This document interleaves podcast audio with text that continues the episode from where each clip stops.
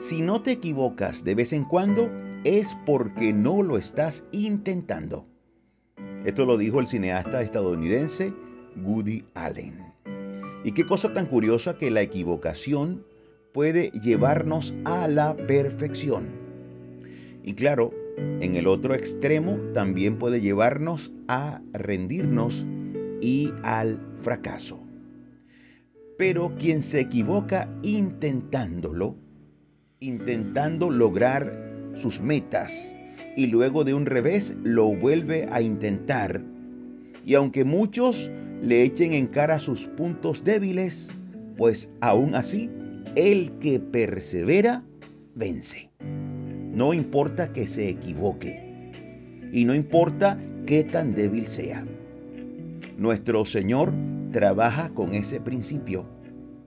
A Él le gusta de la debilidad hacer la perfección. Así que quizá te equivocaste, pero lo que no puedes hacer es rendirte.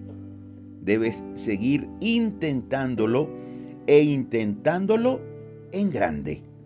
En grande. Recuerdo que hace unos días escribí un pensamiento que dice, la equivocación de quien piensa en grande ha de ser enorme, pero no importa. No importa. Y no importa porque los que piensan en grande no se rinden. El gran apóstol Pablo pensaba en grande. Y en algún momento en su humanidad también pudo equivocarse, ya que él tenía una debilidad. Y él oró al Señor pidiendo que le quitara ese mal. Vamos a leerlo en 2 Corintios 12, del 8 al 9. Aquí él viene contando lo que le aqueja y continúa diciendo, respecto a lo cual tres veces he rogado al Señor que lo quite de mí. Y me ha dicho, bástate mi gracia, porque mi poder se perfecciona en la debilidad. El poder de Dios se perfecciona en la debilidad. Así que, amigo, amiga, no te detengas y trae tus debilidades a Cristo. Muchas personas dicen que no pueden acercarse a Cristo porque son muy pecadoras, que no pueden venir.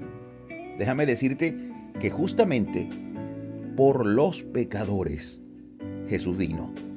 Es más, se sentaba con los pecadores a comer. Mateo 9, del 11 al 12 dice así, cuando vieron esto los fariseos dijeron a los discípulos, ¿por qué come vuestro maestro con los publicanos y pecadores?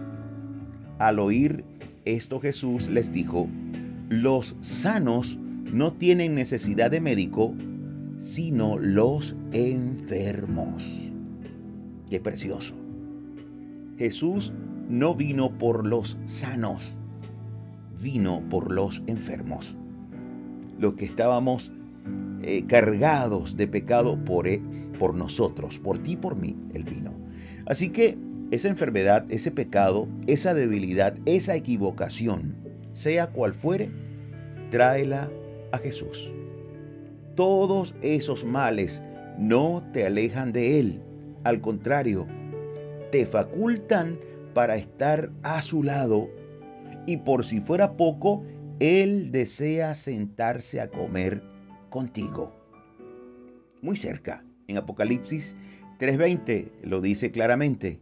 He aquí yo estoy a la puerta y llamo. Si alguno oye mi voz y abre la puerta, entraré a él y cenaré con él y él conmigo.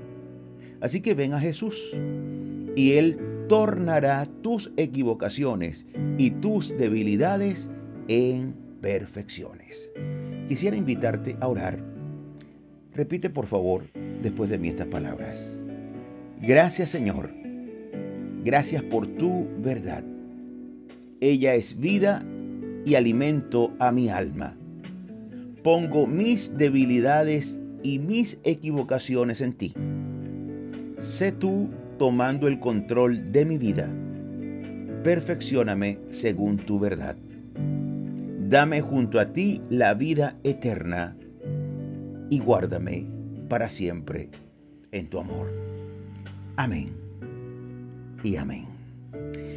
Deseo cerrar con la frase de inicio. Si no te equivocas de vez en cuando, es porque no lo estás intentando. De hoy en adelante, te animo a que lo intentes con Jesús. Él ya ha comenzado en ti su trabajo de perfección. Dios te bendiga ricamente. Yo soy tu amigo Imer Narváez y me despido como siempre, súper agradecido con Dios porque nos permite seguir aquí dando pisadas de fe junto a ti. Hasta la próxima, Dios mediante.